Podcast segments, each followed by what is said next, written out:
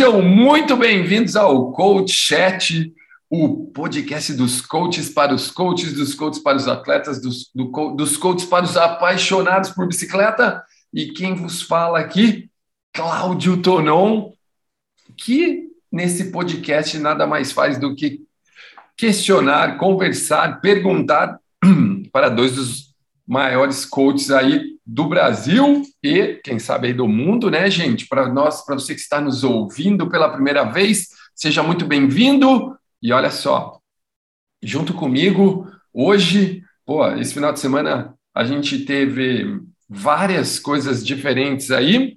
Tivemos Bike Zeros, tivemos quebra de recordes do Ironman, mas que até pode ser que a gente fale um pouco sobre isso, porque hoje é dia de falar de estratégia. E junto comigo hoje, Sérgio Borges, fala aquele oi para a galera. Fala galera, diretamente de São Paulo. Hoje nós vamos falar aí um assunto importante que foi até assuntos de provas e a gente vê isso muito acontecer. Então fiquem ligados aí e anotem. Eu acredito que agora o Sérgio está fincando bandeira, gente, mas ele, eu juro que ele não sabe de onde ele é ainda, entendeu? Eu acho que ele vai ficar bandeira. A gente torce para ele ficar bandeira dessa forma. Fala aí, Ronaldão, manda aqueles, aquela super apresentação sua lá, meu. Sérgio, daqui a pouco vai aparecer nas Maldivas, cara. Fica esperando, velho. Bom, bom dia, né? Hoje aqui é bom dia, tá? Porque nós estamos de manhã, a gente nunca grava de manhã. E aí nós estamos aí com o nosso apresentador master aí, Covid hoje. O outro aqui também está gripado, tá todo mundo baleado, né? E, e aí, boa tarde, boa noite para quem está ouvindo isso aqui nesses períodos. Vamos também falar, né? Já, já adiantaram aí o assunto, falar sobre um, um assunto que eu, eu curto muito, que eu acho que é através é, desse tema aí é que a gente é, prescreve muitas vezes o treinamento. É isso aí, gente. Hoje nós vamos falar sobre estratégia, estratégia de prova, como montar a estratégia correta para minha prova. Nós tivemos prova esse final de semana, tivemos quebra de recorde esse final de semana. Hoje a gente pode falar como se fosse hoje, né, gente? Fala sério, né? O primeiro dia que a gente grava como se fosse hoje, né? Porque Não vou dar furo, então. É, hoje dá para a gente usar o, o fim de semana como exemplo, né? Porque afinal de contas nós estamos gravando no dia que esse podcast vai ao ar. E aí, pô, na hora que começamos, a gente começou a falar sobre estratégia de prova, eu pensei, cara, antes de eu pensar na estratégia, eu gostaria de fazer uma pergunta para esses dois aqui que, pô, são master em orientar seus atletas, seus, eh, seus, meu, seus clientes nisso. Como escolher a prova para fazer? Porque não adianta nada eu, eu, eu sou atleta, vou lá, escolho uma prova onde não vai dar bom, e eu sei que esses dois aqui sabem exatamente o que falar para os atletas dele na hora de escolher como fazer uma prova. Ronaldão, dá o kick aí, um, e aí o Sérgio já entra completando. Como eu escolho a prova para fazer? Depois a gente vai falar da estratégia. Manda lá. Então, essa é uma boa pergunta, né? Até tem, tem um problema maior, né? Que às vezes o cliente procura a gente porque se inscreveu em alguma prova, né? E aí não dá mais para a gente sugerir para ele né, fazer isso ou não, né? É, é meio da nossa, é nossa função tentar orientá-lo da melhor maneira possível. E eu, eu sempre falo, né? A gente já falou em alguns podcasts, eu pelo menos já falei em alguns podcasts, que você, para uma prova, você nunca deve tomar a decisão sentado no sofá assistindo televisão. Que aí é uma, não é uma posição cômoda, né? O ideal de você tomar uma decisão é justamente o oposto disso. Uma situação de treino que você esteja bem lascado, né, com a perna fritada, já carregado, você falar, será que eu tenho condição de fazer isso ou não, né? Então, eu tive um aluno que se inscreveu para o Tiúti Alpes e esse ano é, vai ser a pior versão de todos os tempos. E não era, vamos falar assim, talvez a melhor decisão fazer esta versão que vai ter do Altiroute Alpes como sendo a primeira Altiroute que você vai fazer na vida.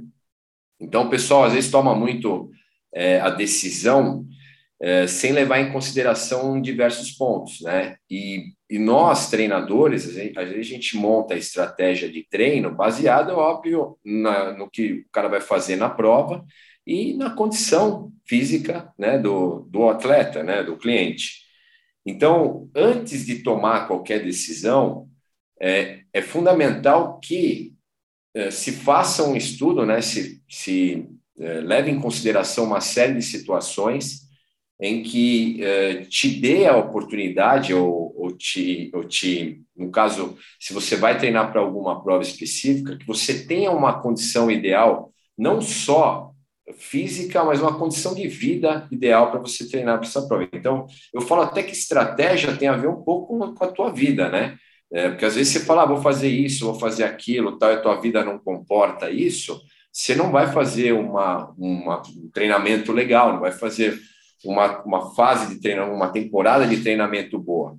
Então, antes de procurar a gente, é, e você, você já é inscrito numa prova, acho que é o inverso. Procura a gente antes para a gente sugerir para você o que, que você, é, naquele momento, pelo menos na, na atual condição de física e de vida, se você realmente pode fazer aquele tipo de evento. Se é um evento um pouquinho que não, não requer uma preparação especial, que demanda muito tempo, demanda uma quantidade de horas semanais né, de treino, ok, né? mas muitas vezes, muitos, vamos falar assim, desafios extremos que o pessoal acaba se envolvendo, eles não batem, né, não condizem com o estilo de vida que você tinha né, antes de você se inscrever para um evento como alguns que eu já citei aqui. Tá? Então, façam isso, né? Procure o treinador primeiro e depois se inscrevam e façam um processo que você tem para você chegar, se você quer fazer um evento extremo,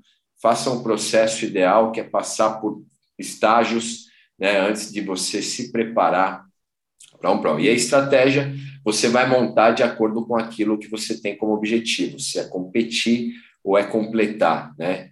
Acho que a gente vai falar isso uh, um pouquinho mais para frente aí, deixar o Sérgio colocar a opinião dele também sobre o assunto. Não, Bom, cara, eu, eu até... acho, acho ideal. Então, Manda lá, Sérgio. Não, não, era mais, era mais falar que, cara, pô, super legal essa, essa dica aí do, do procurar antes o treinador e depois, né, quem sabe até depois de uma avaliação, é, saber qual é o seu melhor momento aí para você fazer tal prova, né, principalmente se for uma prova longa. Manda lá, Sérgio, e o seu? Que às vezes o cara entra e fala assim: eu quero fazer um Ironman. E aí, é. cara, como é que funciona isso aí? É engraçado. Eu até escrevi um artigo disso no, é, no passado e até mandei novamente para os meus atletas, né? E eu geralmente falo assim: são cinco dicas aí principais aí para vocês terem em mente aí quando vocês forem escolher uma prova, né?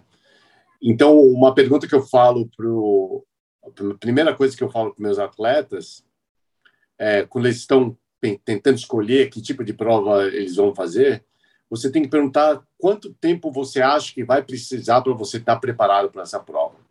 Né? Não adianta você falar, ah, eu quero fazer um Ironman daqui a seis semanas, se você está recomeçando a treinar do zero. Então, você primeiro precisa. Essa é a primeira conversa que eu tenho com o atleta, é, avaliar a condição é, física do atleta para saber, bom, para você chegar para conseguir completar um Ironman, você vai precisar quatro meses, cinco meses, três meses, seja lá o número que for, mas isso é a primeira ideia, né? Você precisa saber quanto tempo eu preciso para preparar para eu ter uma ideia. Será que é um Ironman em agosto, em setembro, novembro, dezembro? Aí você vai decidir. E a segunda é, coisa super importante que eu falo para o atleta é o seguinte: você precisa saber também é, independente de quanto tempo você vai precisar para se preparar, quando que você vai ter um tempo para se dedicar um pouco mais para o treinamento, né? No meu caso, né, que eu falo, seria legal se tivesse aí de 10 a 15 semanas um bloco onde você vai chegar e vai saber que você vai vai ter que estar tá se dedicando um pouco mais para esse evento. Então, seria justamente uma época boa para você, sabe que você não vai ter viagem de trabalho, você não vai ter muitos eventos com a família, coisas que vão interferir na sua consistência de treinamento. Então, isso também é uma coisa boa. Você fala, bom, dez semanas antes dessa, dessa prova do Ironman é uma época boa, porque eu sei que eu não vou ter que trabalhar muito, viajar muito a trabalho, não vou ter nada muito fazer, a família tá não vai ter nenhum evento tal, então é uma época boa. É, a terceira questão que eu falo, em termos de logísticas e custo, né? Então, isso aí também é importante para todos nós, principalmente aqui no Brasil. É, independente do nosso vontade de fazer as melhores provas do mundo, a gente precisa saber se é viável em termos de logística e de custo, né? Às vezes, né, muito atleta acaba fazendo o Ironman do Brasil aqui por causa disso, de logística e custo, né? Que teriam talvez até chance de fazer uma outra prova é, num clima diferente, num percurso diferente também, mas a, a logística que tem que tirar férias, tem que ter dinheiro para ir, etc. É, uma coisa que as pessoas esquecem muito, muito, e que é muito importante para a maioria dos atletas amadores que estão ouvindo, é você ter a aprovação da família e aí o apoio, né? Então, eu vejo muito atleta que decide fazer Ironman e tal, mas não chegou a conversar com a mulher e com a família, e aí chega e acaba sendo aquele estresse.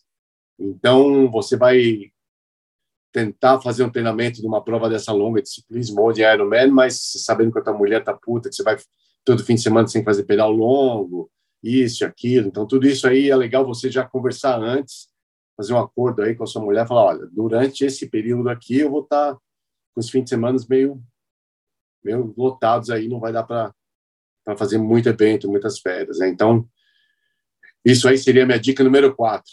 E a dica número cinco, né, que eu acho que eu coloquei no final aqui, é, apesar de ser importante, eu coloquei no final que é você escolher um percurso que vai. O Ronaldo estava falando aí sobre exatamente sobre isso, né?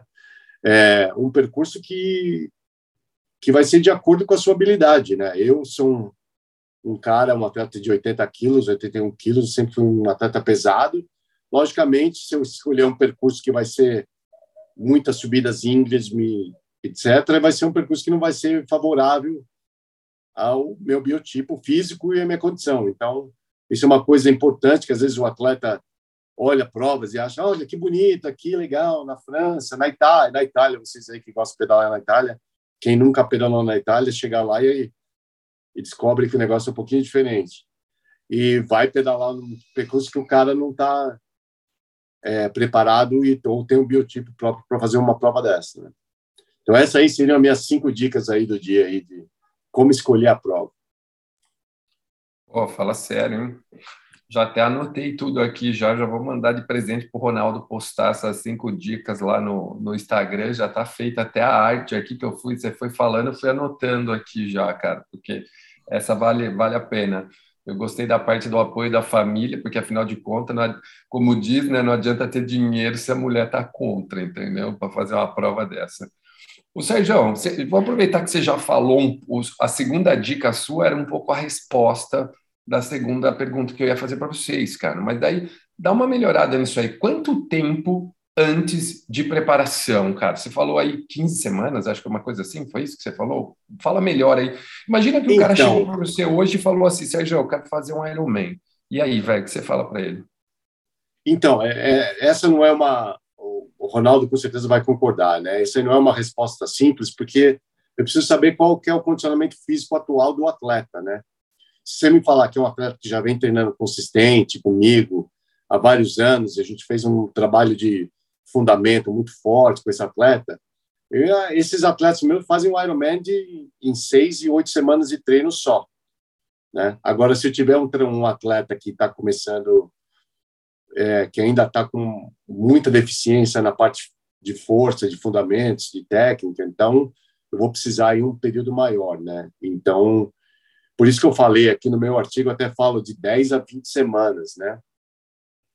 Mas isso vai depender da onde que o atleta está começando. Mas se for um atleta que está consistente, já vem competindo, vem treinando, é, está com os, os fundamentos aí em dia, eu faço até, tem atleta meu que faz, é, eu faço um bloco de Ironman de seis semanas, bem curto. E se, que eu falo, né?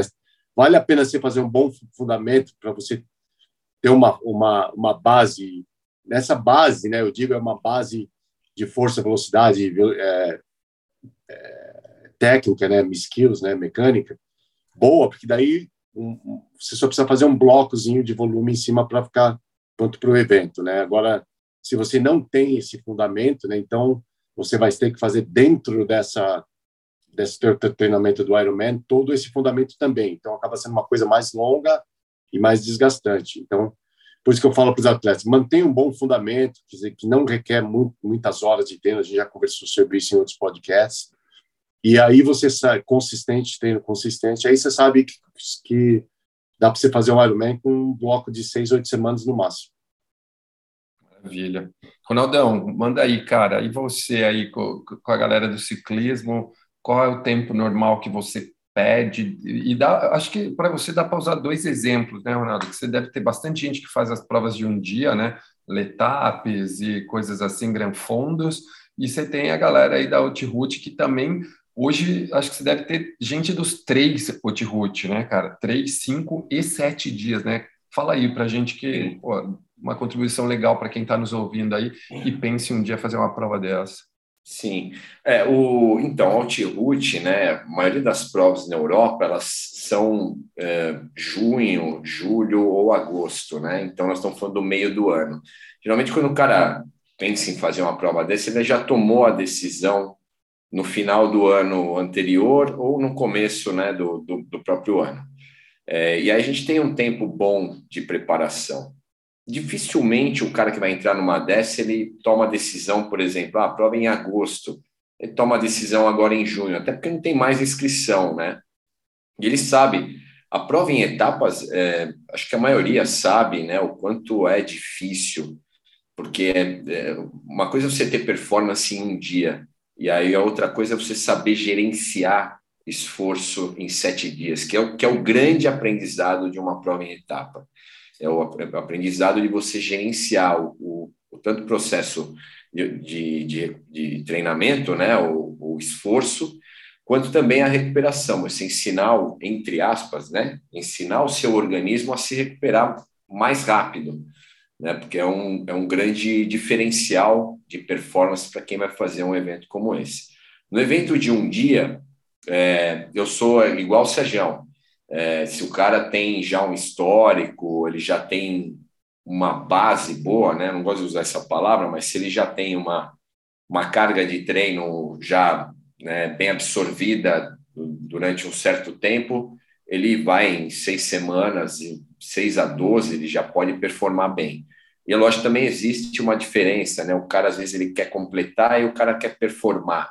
Então tem um, uma diferença grande parece que não, mas tem uma diferença grande. Eu tenho atleta que me procurou para fazer uma prova em que tem aí um tempo de é, para você participar, você tem um tempo de corte, né? E aí você tem que brigar com esse tempo de corte. Então a gente sabe mais ou menos com a forma que o cara eh, apresenta, por exemplo, a maior parte desses eventos são eventos de alta montanha, então a gente testa esse cara na alta montanha e vê mais ou menos como é que ele está se portando, quais os números que ele tem, e muitas vezes o número dele está muito abaixo do que seria o que ele precisaria para o tempo de corte. E aí você correr com isso, deixá-lo apto a ele participar e conseguir o tempo de corte, muitas vezes o tempo não é suficiente para você conseguir fazer esse cara performar nesse tempo de corte, né? Então, é, é um grande desafio. Eu já peguei atleta que eu falei para ele assim, ó, estatisticamente, é, a não ser que você me demonstre algo diferente, mas estatisticamente a gente não tem tempo para você fazer essa prova daqui a, sei lá, três, quatro meses. Né? O, o, o quanto você vai ter de evolução não será o suficiente para você completar a prova no tempo. Né? E eu, eu sou muito sincero, né? mas é lógico, o cara pode me surpreender, digamos assim, apresentar, um, absorver muito né, o que a gente faz no treinamento e me apresentar um resultado diferente. Eu sou, mas sou, eu sou muito franco. Se aí no, no primeiro ou no segundo mês de treinamento eu já perceber que ele não tem essa condição, a resposta dele está sendo muito lenta, por mais que você mude o processo, vai ser muito difícil essa pessoa atingir esse tempo de corte. Aí o ideal é você fazer um programa para os anos seguintes, né? Ou para, sei lá, seis meses depois, enfim. mas você postergar o plano e não tirar ele da cabeça do, do, do, do atleta, né? Então, existem, assim, cada caso é um caso, é muito difícil. Tem um caras aqui que estão há mais de 10 anos fazendo out-route, esse cara ele não precisa começar a treinar em dezembro do ano anterior, ele pode já começar em março, abril, né, mantendo aí uma carga de treino é, legal, tal, e depois um período mais específico, né, é, um pouquinho mais de volume, uma carga mais específica em montanha e tal, esse cara ele já consegue performar até bem, né, não só completar a prova, mas performar muito bem é, num evento como o Altiroute, que é o exemplo que a gente citou aqui, né. Então, é, precisa estudar e também é, a gente entender qual que é a velocidade de cada um. Isso é importante também, a velocidade que cada um consegue melhorar com o treinamento. Uns vão melhorar mais, outros vão melhorar menos, enfim. É, é muito difícil a gente ter um, uma resposta exata sobre esse assunto. Por isso, Acho uma gente... coisa legal. Opa, manda lá, Sérgio, manda lá, Sérgio, para completar. Uma coisa legal também aí que o, o Ronaldo estava falando e que eu tento falar para os atletas é que não é só porque você consegue fazer aquela distância que você deveria estar fazendo aquela distância, né? Eu acho que a gente, como técnico aí e, e educadores aí dessa arte do ciclismo, do triatlo, o que a gente quer é que a pessoa complete uma prova saudável, né? E, e muitas vezes a pessoa quer fazer o mínimo, né? Não está preparada o cara vai completar o evento, mas o cara tem uma experiência tão negativa que o cara nunca mais volta. E o que a gente quer é justamente o oposto, né? A gente quer aumentar o esporte, aumentar a participação, e a gente quer que o atleta se divirta fazendo evento. Não quer que seja aquele negócio, nossa, foi miserável, nunca mais faço um Ironman, nunca mais faço esse altitude. A gente quer justamente ao contrário, que o cara tenha um treinamento bem feito, em que ele complete a prova saudável, de uma forma boa, e que ele fala, pô, legal, quero fazer o outro. Né? Eu acho que isso é muito importante a gente a gente falar, né? Então, mais uma vez, não é porque você consegue que você deveria, isso é importante. Eu falo ah, mas eu posso fazer um pedal de 180, falei, ah, mas você não deveria, porque teu, o teu preparo no momento seria um pedal de 100. Né? Você consegue fazer, mas vai ser bom para você? Não. Cara, eu adoro esse papo do, do, você consegue, você deveria tal, né? A gente já falou isso, acho que nos 15 episódios, né, gente? Pra vocês verem a importância. Era isso que, pô, foi até legal que você falou isso, Jean, que era isso que eu ia linkar a hora que o Ronaldo acabou. Para você que está ouvindo a gente ou assistindo a gente pelo YouTube, é, olha a importância de você ter um treinador e de você conversar com ele antes de escolher sua prova, gente. Nós estamos falando aqui, cara, de, de um negócio que, assim, ó, às vezes você fala, ah, como o Ronaldo, eu adorei o que o Ronaldo disse já no começo, a hora que ele fala assim, a hora que você vai escolher a prova é a hora que você está sofrendo num treino, e não a hora que você está assim, ó, vendo o Tour de France, os caras subir a, ou sei lá, o Alpe do Waze lá, e os caras subindo que nem uma moto, e você fala, vou fazer o Outroute Alpe do Waze porque lá é legal. Aí você sofre que nem um camelo e não volta mais, como o Sérgio disse, entendeu? E você tem, sei lá, seis meses de prova. Eu recebi semana passada, Ronaldo, eu falei que eu acho que às vezes, né? Hoje eu entendo um pouco de tráfego, então uh, eu recebi uma eu falei, eu, eu falei para Paulinha, nossa, eu, eu quero fazer um multi-route ainda, meu sonho é fazer um multi-route. Claro que, Ronaldo, você se vira aí para me treinar indoor aí, que eu vou ter que treinar só aqui na bike de casa. Você é fácil, pô. É. E aí, cara, eu falei, e pô, um dos que eu mais gostaria de fazer era o Dolomitas, era, era o Dolomitas, porque hoje, né, cara, ele não é só Dolomitas, né, Ronaldo? Ele passa pelo Stelvio, passa por tudo, né? São cinco dias passando pelas nossas montanhas preferidas na Itália. E, e você quer fazer uma dia, fácil logo de uma vez.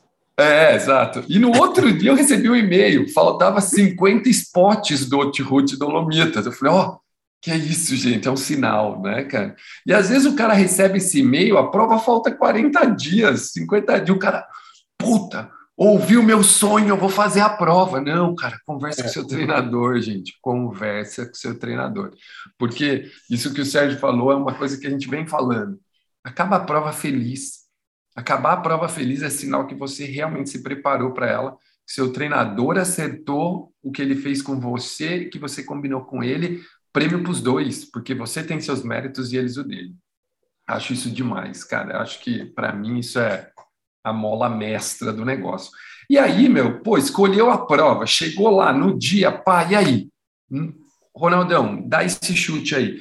No que eu devo pensar para escolher a estratégia? Agora a gente está entrando no assunto vital do podcast, mas vocês viram que sem essas duas perguntas antes era difícil chegar aqui. No que, que eu devo pensar, Ronaldo, para escolher a melhor estratégia para minha prova, cara? Então, bom, a gente tem, é, como eu falei, né, a gente tem dois tipos de atletas que vão para um evento, né, os que vão para completar e os que vão para competir. É, os caras que vão para completar e os, que, os caras que vão para competir também, porque hoje a gente tem uma quantidade de dados boa para poder vamos falar assim, dar uma prévia do que o cara pode fazer. Mas lógico que vai depender de uma série de variáveis, né?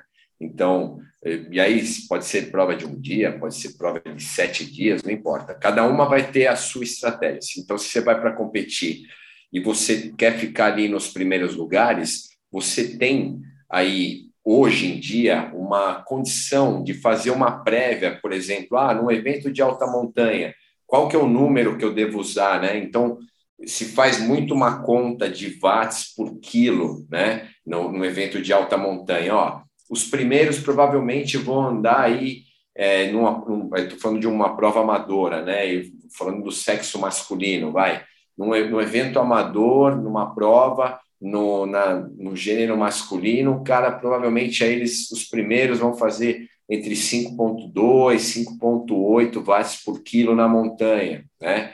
Então, ali, os 20 primeiros estão mais ou menos nesse, né, nesse intervalo aí. É, se você vai para completar, aí a gente tem o tempo de corte. Aí o ideal é você fazer sempre acima de 2,3 watts por quilo, né? Então, é, basicamente a estratégia de prova ela, ela é baseada é, para quem vai competir, para quem vai completar, em dados estatísticos, né? Porém, a gente está falando aqui de, um, de uma prévia do trabalho neuromuscular, mas a parte fisiológica é um outro assunto. O evento está calor, está frio, isso aí mexe muito na estratégia de prova, né? Então, por exemplo, o cara é, eu, eu, você vai para um evento de calor, é certo que a tua frequência cardíaca já no basal, ela já vai estar tá mais alta. Em esforço, então, o nível de desidratação vai ser maior, vai aumentar ainda mais essa carga interna. Então, você também tem que prever isso, né? Eu tenho certeza que o Sérgio vai falar do, do que aconteceu, por exemplo, no, no Ironman do Brasil, né? Que o pessoal achou que dava para sair para pedalar tranquilo, sem corta-vento, e depois no final, cara. Então, isso também faz parte, né, de você. É, eu, eu, lembro de assistir vários congressos da, do e o pessoal muitas vezes deixa o congresso de lado, né? Fala, ah, não, isso aqui é chato, não vou assistir, mas eles passam a temperatura que vai estar no topo da montanha X Cara, se você não souber que você tem que levar roupa, isso pode acabar com a tua prova, né? Então, a estratégia de prova, ela não envolve basicamente só os números que você vai fazer, mas tudo que envolve ela para você ter uma boa performance. O que, que você vai comer, o que, que você vai se hidratar, né? Se você faz um, vamos falar, uma conta errada de alimentação e hidratação, chegar no meio da prova e acabou o combustível, cara, acabou tua prova, acabou tua performance. Muitas vezes acaba com, vamos falar, a temporada toda de treinamento que você fez. Então, são, às vezes, ponto que é um detalhe, né? Um detalhe, um detalhezinho, não levou cortamento, pau, acabou com a tua prova. Não levou, sei lá, os dois géis que a tua nutricionista pediu para você tomar em ponto X. Cara, você não levou, aquilo realmente te fez mal, fez mal para a cabeça, porque você não carregou o gel, você ferrou. Então, os detalhes são muito importantes, tá? E, e, a estratégia de prova tem a ver com a parte física, mas tem a ver com o resto também. Né? Imagina uma prova complexa como é uma prova em etapa, como é a Altirush, que o pessoal fala, ah, não, pô, são sete dias só, não, meu, envolve uma logística para fazer a prova, né? E o quanto que você tem que ter de cuidado com a recuperação, tem cara que leva botinha, tem cara que faz crioterapia no, no hotel, na banheira do hotel, tem cara que vai fazer massagem. Cara, esses pontos é, de um, um, dia após o outro, nós estamos falando aí de sete dias, de cinco dias, eles fazem total diferença.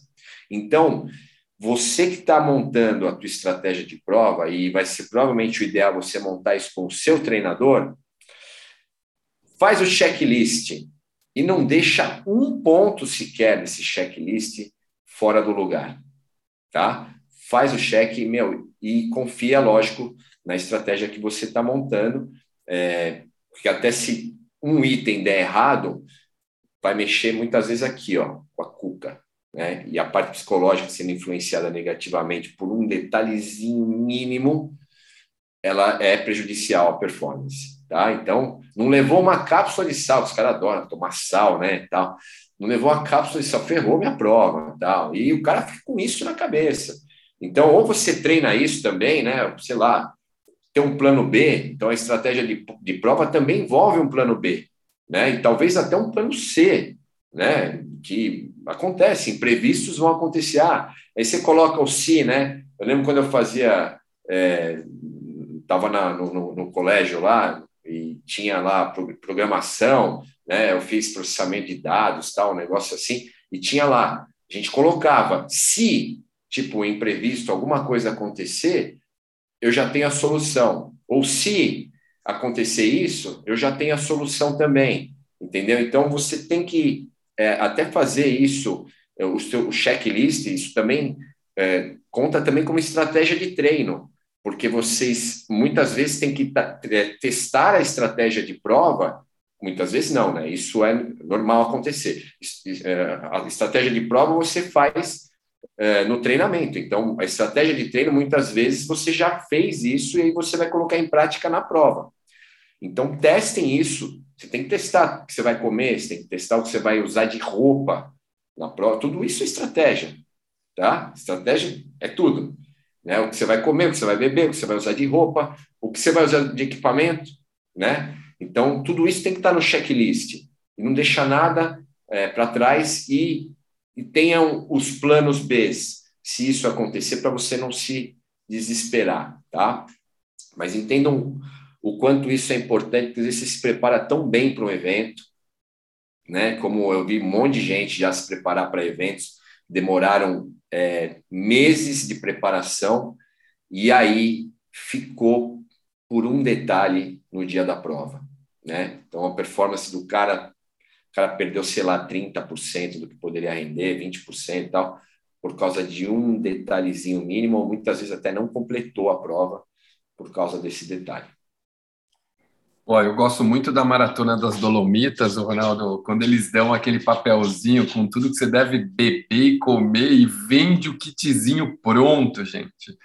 É, pô, é muito legal. Tipo, ó, ok, é, o Ronaldo tem razão. Conversa com a sua nutricionista. Quem vai para uma prova longa ou para uma prova mais dura, 90% das vezes já está preparado antes, tal.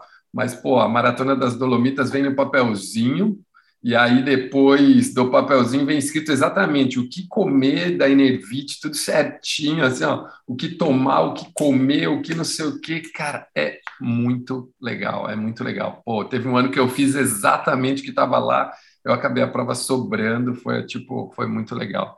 Sérgio, manda aí, o que, que você fala para os seus atletas aí, o que, que você vai falar para os nossos uh, queridos ouvintes, no que deve pensar na hora de escolher a estratégia para a prova, cara? É, uma coisa que eu aprendi já nesses anos de como técnico é que você nunca pode confiar no atleta, né? Então, você chegar para ele e falar, e aí, tá tudo preparado para a prova? Olhou todos os detalhes? Ah, sim, olhei, tá tudo bem e tal. Aí depois reclama que acontece essas coisas aí que o Ronaldo tá falando e faz aqueles erros idiotas e acabam aí, atrapalhando a prova deles. Então eu não confio no atleta. Então eu falo eu falo para o meu pro atleta: você já fez o teu plano nutricional para a prova? Ah, já fiz. Ah, legal. Então escreve tudo no papel e manda para mim. Aí eu vou revisar o, o, o plano de, de hidratação e de nutrição do atleta e até falar, mas você tem certeza que você vai tomar isso aqui, isso aqui? E, e eu uso muito isso que o, o Ronaldo falou, né, do plano B aí, do plano C, que eu gosto de fazer um desafio sempre assim no atleta. Falei, mas e se você, e se cair teu flascozinho de gel, o que, que você vai fazer? Ah, mas aí, não, mas aí não. Você tem que ter uma resposta, né? Porque daí você vai parar e vai desistir a prova. Então você vai ter que fazer o quê? Você sabe exatamente o que estão servindo nas aid stations no Ironman? Ah, eu não sei, mas como não sabe? Se você precisar comer, você vai saber se tem uma banana, se tem uma comida ou uma bebida que você está acostumado a beber, comer. Então, isso é uma coisa que fala, você tem que estudar, não só quando você estuda o percurso, né? E as condições do tempo, é uma coisa que eu sempre falo com o atleta, ah, você olhou o tempo, viu como é que vai estar tá lá? Ah, eu acho que vai estar tá assim, assim. Eu falei, bom, se você sabe que vai ter condições de calor, condições de frio, você tem que estar tá, é, preparado para qualquer tipo de condição. Aliás, é, eu lembro muito acompanhando atletas aí da seleção no circuito mundial de triatlon e todos os atletas, sem exceção, como compete muito né, no, no mundo inteiro em várias provas de circuitos diferentes, principalmente quando você vai competir na Europa, sempre levam é, equipamento para frio, chuva, calor, sempre, independente. Porque se acontecer alguma coisa, se precisar, você sabe que vai estar tá lá. E uma coisa que eu recomendo para o atleta, sempre leve, independente, né? No caso aí do Ironman do Brasil, quer dizer, eu, eu vi atletas falando, né, do, do frio, eu já estava sabendo que o tempo poderia ter condições de frio, é, uma semana antes, estava acompanhando aqui a, a previsão do tempo, então, o atleta, já sabendo disso, eu vi que muitos atletas meio que arriscaram. Né? Ah, olha, está melhorando pouco tempo, então vai dar. Pessoal, não tem vai dar. Né? Você passou um tempo tão, um tempo tão longo se preparando, gastou esse dinheirão numa inscrição, numa bicicleta, num técnico, tudo isso vai chegar lá e vai. Não, vamos ver o que, que vai dar e vai fazer um risco desse bobo. Né? Eu ouvi de um atleta no Rio de Janeiro, é, eu não sou técnico dele, né? Então, porque se fosse meu atleta, ia tomar bronca. Ah, o meu o meu câmbio eletrônico parou na prova. Eu lembro que eu, que eu que eu carreguei meu Garmin, mas eu vi que estava uma luzinha vermelha e achei que não precisava carregar o, o DI2 da, do Shimano lá, o câmbio do Shimano. Se fosse um atleta meu, né, já ia tomar um pito na hora. falei, mas meu amigo, não tem o si, né? Você está lá, você tem que estar tá tudo preparado. Vão checar, carrega tudo que tem que carregar. Olha a condição da corrente, limpa a bicicleta. Sabe que vai chover? Tem que ter um pneu de chuva, um pneu adequado. Pessoal, tem que ter, isso faz parte da preparação. Né? Então, eu acho aí importantíssimo você não só ver os, todos os detalhes e você, como o Renato está falando, coloca num papel, fala, deixa eu ver, uh, meus equipamentos, tá? Põe numa listinha, tá tudo ali, tudo que eu vou levar, condição de frio, condição de calor, percursos diferentes, né? A gente fala muito aí em pessoal que vai performar em, em tipo de roda, né? Você, a gente estava falando isso outro dia, é, saber o, o tipo de coroa, de relação que vai ser usado numa prova, isso é importantíssimo. Né? Eu via, eu via, eu ouço até comentários desse, né? Ah, mas o é, não estava preparada né, para aquela, aquela subida, era tão íngreme na prova ali, não dava para não dava para subir. Falei, mas isso aí não é erro da prova, pessoal, isso é erro seu, né? Essas informações hoje em dia, né, na época que eu fazia, eu lembro na época que eu comecei a fazer Ironman, né, a descrição da prova, é, sempre queriam é, atrair atletas, né? Percurso lindo, maravilhoso, com temperaturas ótimas descrição do Ironman da Suíça. Falei, ah, legal. Né? Chegava lá, né? Tinha lá 5 mil, é, ou sei lá, 2 mil metros aí de elevação e isso, tal, frio desgraçado, mas tudo isso lá eles omitiam. Mas hoje em dia essas informações todas estão aí para todo mundo, então não tem desculpa, né? Você tem que, que fazer essa listinha e ver exatamente tudo que o que você precisa, teu plano A, teu plano B, teu plano C, e em equipamento, roupa e alimentação. Ah, com certeza, Carol. Vou contar uma história aqui, gente. Olha só. Fomos fazer o triplo Stelvio. É, Para quem não conhece o Stelvio na Itália, saindo de Bormio, ele tem três lados, né? Então ele tem o lado Bormio Pico, você desce, aí Prato E por último, você vai para Santa. É, como que é o nome lá, o Ronaldo? Santa, não é Santa Catarina? Como é que é o nome da cidade? Você lembra lá da Suíça? É, é, Santa Lúcia. Santa Maria né? Valsmur, não é? Santa. Santa Aqui desce para o Breio Pass, pelo Breio Pass. É, Ombreio, é. Santa, Santa Lucia, acho. É, depois eu vou pesquisar, eu mando para vocês, gente, vocês estão vendo. Saímos pedalar três horas da manhã. Saímos do hotel três e quinze da manhã para subir, para chegar ver o pôr do sol nascer a 2.000 e quase 2.700 metros de altitude, né, cara, que é o Estel, que por sinal era lindo. Eu era o cara que era o Lanterne Rouge do negócio, só que era azul, né? Não era vermelho, era azul. E eu fiquei por último com a galera, tal, subindo um, mais tranquilo com o pessoal do final. Aí, Sérgio, juvenil pra caramba, botei minhas luvas de dedo fechado dentro da bolsa, porque eu falei, ah, vou usar a luva lá em cima, afinal, para subir, independente do frio que esteja, é calor, você está fazendo força e não sei o quê, né? Gente, a hora que eu passei o quilômetro 15, que acho que é a, é a segunda cancela do Stelvio, a gente começou a chegar em temperaturas de 5 graus, 6 graus lá em cima. Meu dedo começou a entortar de tanto frio. Eu precisei parar três vezes para entrar no carro e esquentar meu dedo, porque eu não conseguia mais mexer meu dedo. Eu achei que o calor que eu sentia no peito, com a basilar, com o corta-vento, não sei o quê, ia se expandir pelo corpo todo. Onde, na verdade, né, meu?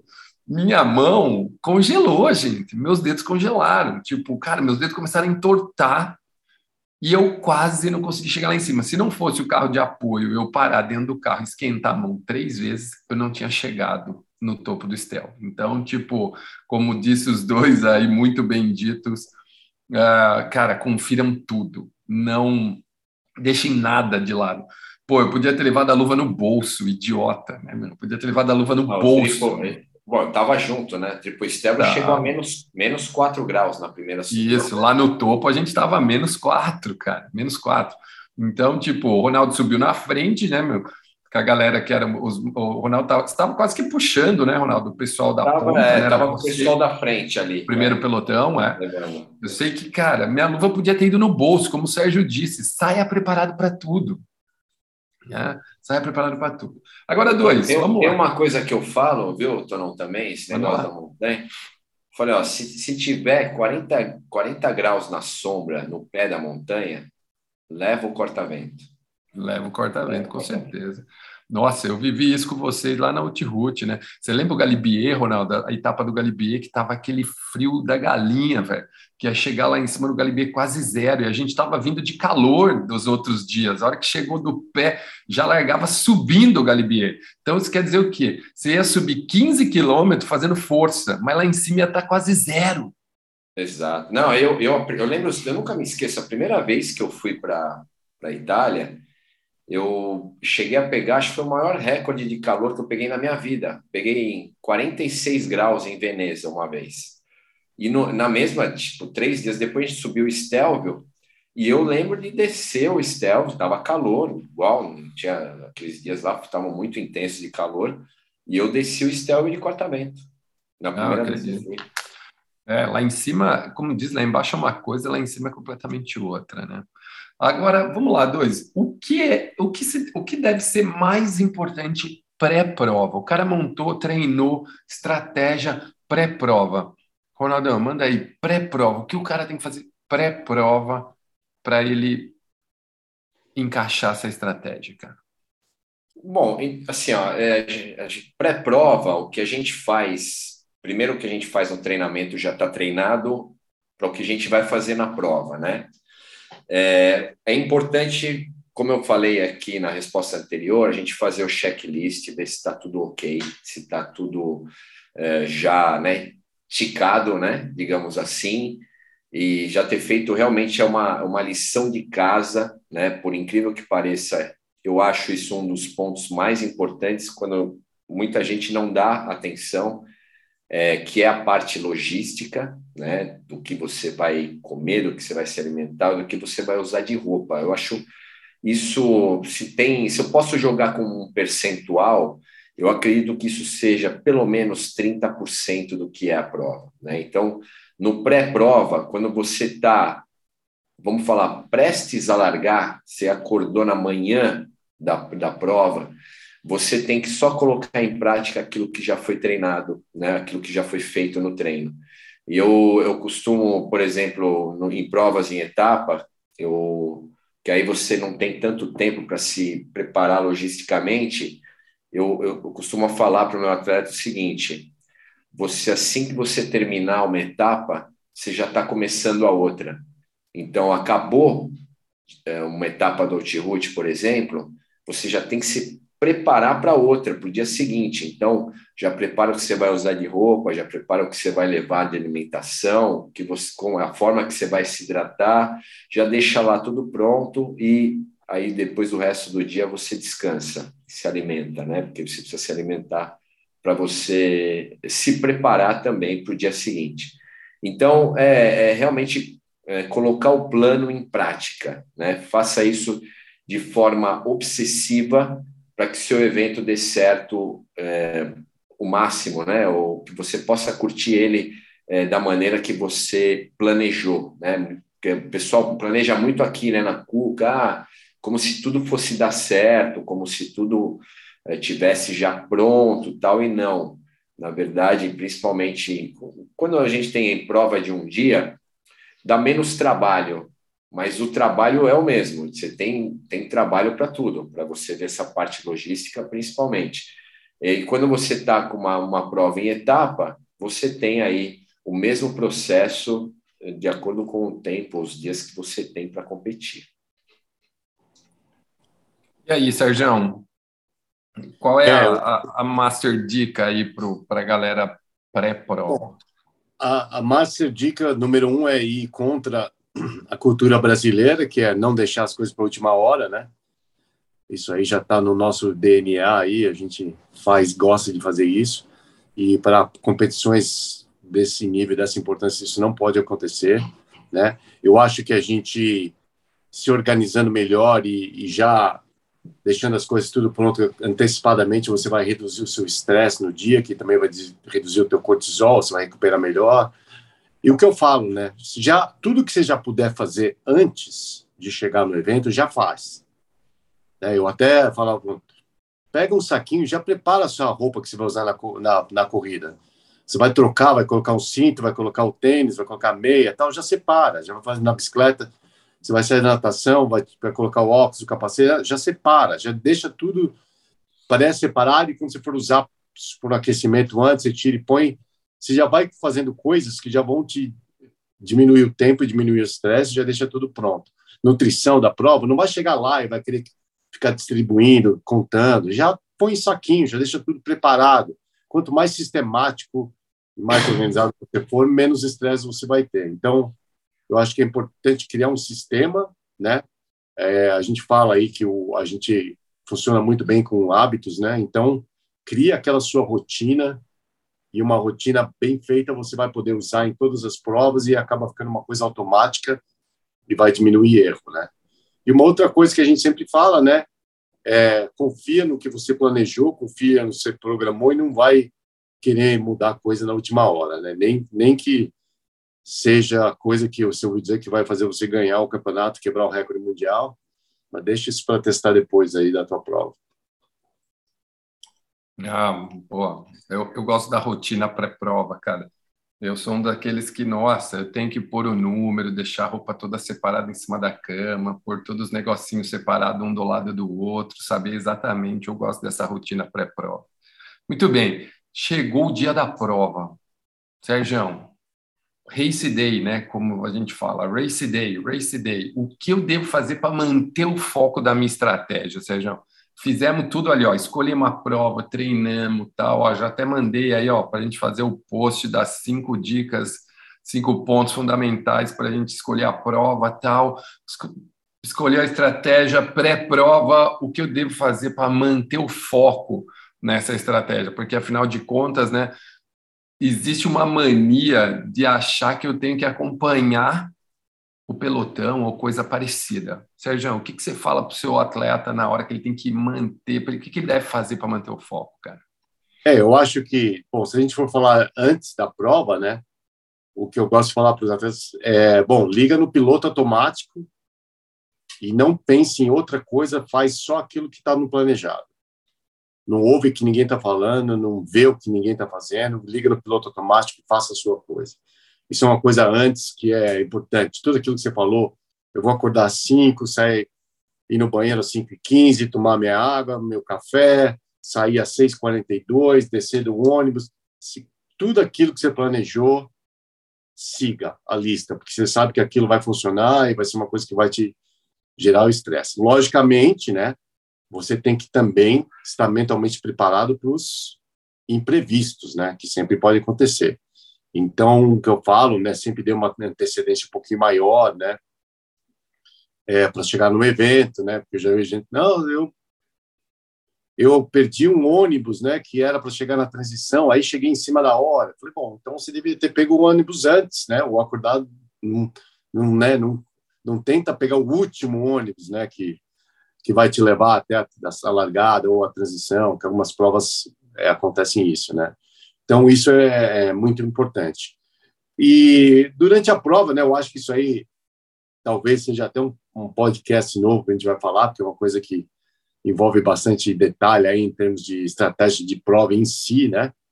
Mas o que eu para falar uma dica o que eu falo é siga o plano, né? Então, você o que você planejou com o seu técnico é o que você vai seguir na prova, né?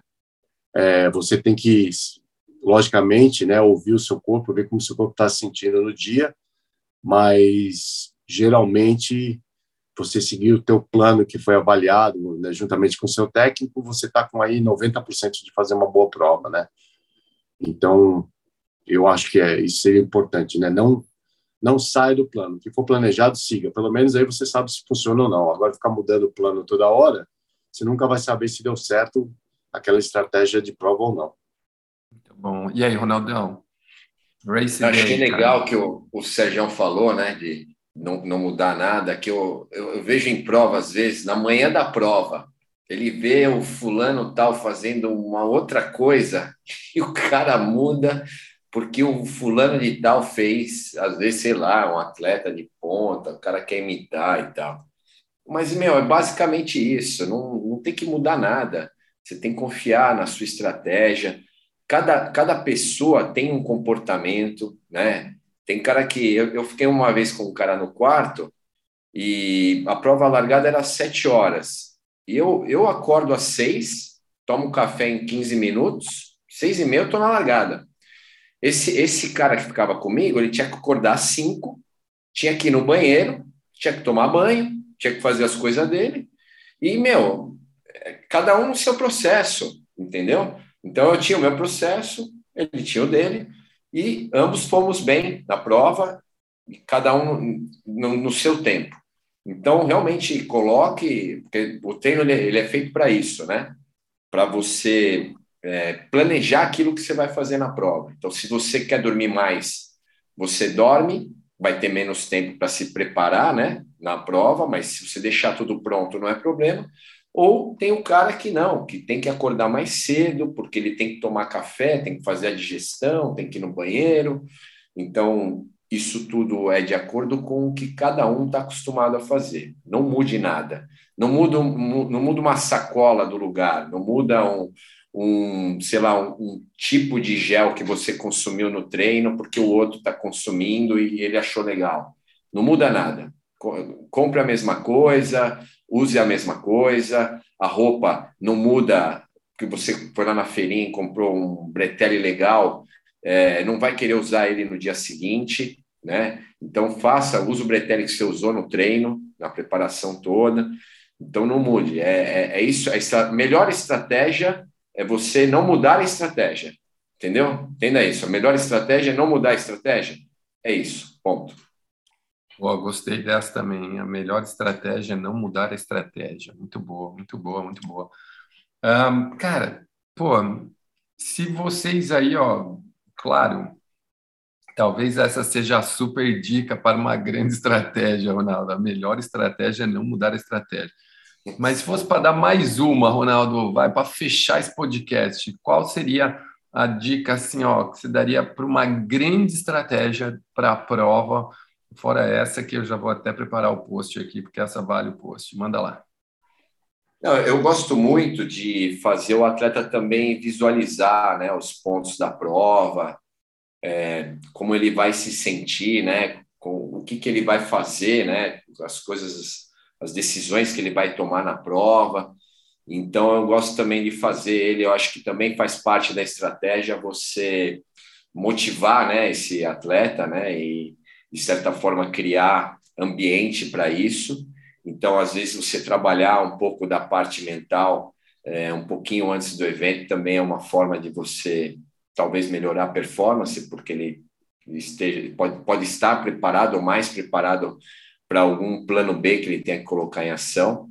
Então, é, visualizar você antes da prova, as coisas que vão acontecer, por exemplo, no multi-route, você numa terceira etapa, cansado já, né, o corpo já estressado, a cabeça, a mente estressada, como é que você vai agir com aquilo, né? Então, também acho que é um ponto fundamental. A gente falou muito da parte logística aqui, mas é, a parte mental também é fundamental você trabalhar. Eu gosto de fazer um pouco dessa é, visualização, não é nada filosófico, tal, não, é só mesmo você, na hora que você deitar ali a cabeça no travesseiro, à noite ou antes da prova, ou um pouquinho antes, né, sei lá, dois dias antes, você já começar a mentalizar né, a, a, as estratégias que você escolheu, colocar elas em, em ação e, e, visualizar ela da melhor maneira possível e se não der certo, você como é que você vai fazer plano B e tal. Então acho que isso também é um ponto importante.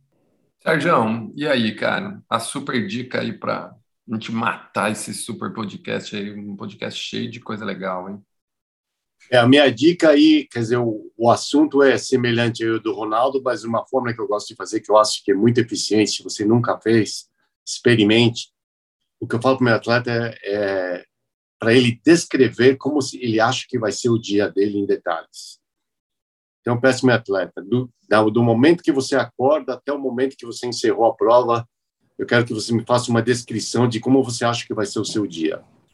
Isso é um exercício muito legal, é um exercício que, que ajuda muito bem a você visualizar a prova de uma forma aí um pouco mais é, definida e também ajuda você a descobrir alguns erros e alguns detalhezinhos de preparação que você pode ter pensado, ter passado porque você estava só na memória, né? Então eu falo, façam isso se vocês nunca fizeram, é um exercício muito legal. Você vê que você acaba sendo aí bem mais eficiente nessa nessa parte, principalmente na hora da estratégia durante a prova. Eu falo para o meu atleta, não escreve como é que vai ser. Você entrou na natação, você vai correr, vai ser de pular, você vai correr na areia, vai correr na areia, vai ter um buraco, você vai cair, você vai se levantar, você vai dar uma golfinhada. Sabe, esses detalhes são que você vai escrevendo, é interessante como isso te ajuda muito nessa parte da mentalização e da visualização que vai te ajudar. Você vai chegar lá na prova, você fala, eu vou estar lá, vai tentar o vento contra, eu vou estar assim, eu vou ter que lembrar de vou comer o gel nessa hora, vou tomar essa água, vou fazer isso, isso. E você fazendo esse exercício de escrever é uma coisa que te ajuda muito e, e você impressionante como você vai lembrar dessa dessa escrita toda quando você chegar no momento da prova. Pô, dizia Napoleão Hill, né, cara, um dos maiores estudiosos do sucesso tudo que a mente do homem pode criar, o homem pode realizar, porque tudo nasce na nossa cabeça, né, cara? Se não primeiro acontece na nossa cabeça, não acontece, né? Então, essas duas dicas aí, pô, super legal. Os pilotos de Fórmula 1 fazem muito isso, né, cara? Quando eles estão simulando as curvas, onde eles balançam para o lado que eles vão fazer a curva, a cabeça e tudo mais. Cara, é, é bem legal essa visualização mental aí. Eu acho que Fora que você já entra na adrenalina, né? Provavelmente você vai começar a fazer isso, sua frequência cardíaca vai subir, a vontade de fazer a prova vai ser maior e, meu, lógico, você vai até é, já se sentir ali dentro, né? Pô, eu tenho essa sensação às vezes. Muito legal, muito legal. Demais esse podcast, gente. Super contributivo. E, pô, para você que está nos ouvindo, né, cara, se você ainda não segue, clica no botão seguir no Spotify, se inscreve no nosso canal. Afinal, são, é bastante coisa. Pô, eu tenho vários amigos aí que estão ouvindo o podcast e curtindo muito, muito, muito, muito. Ronaldão, dá tchau para a turma aí, porque hoje, senão daqui a pouco a gente não almoça, né, cara? Se deixar aqui, a gente vai continuar falando o resto do dia. Hoje, hoje vai ser tudo a jato. Não, é, de novo, né? A gente sempre aqui agradece todo mundo que ouviu, principalmente podcast até aqui.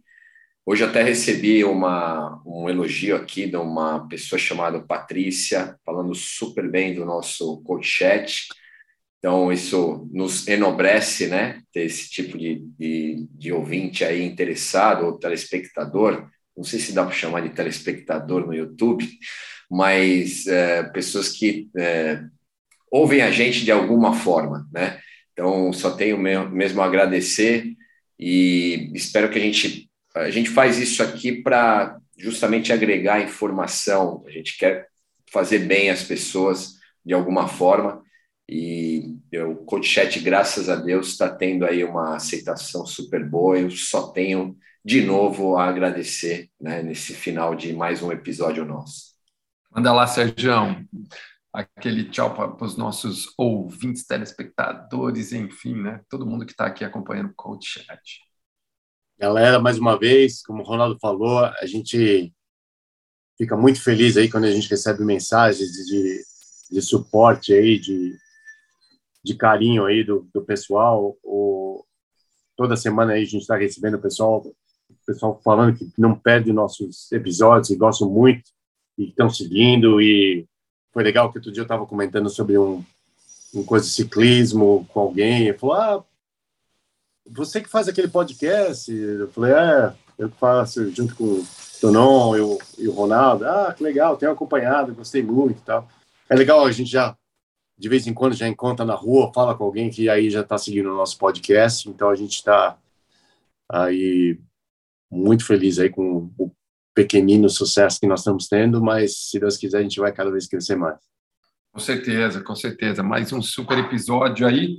Gente, olha só, Pô, fiquem ligados, porque sempre tem uma novidade super boa. Nós já estamos no episódio número 25. Isso quer dizer que você tem 24 episódios com muita ciência, muito conhecimento, muitas dicas sobre como pedalar melhor, fazer provas melhores, enfim, como treinar. Tem muita coisa. A gente fala sobre recuperação. Cara, se fosse você, tirava aí uma semaninha, maratonava aí, porque você pode ter certeza absoluta que tem muita coisa, muita coisa legal aqui no Coach Chat. Nos vemos na próxima segunda. Um grande abraço e tchau, turma. Até!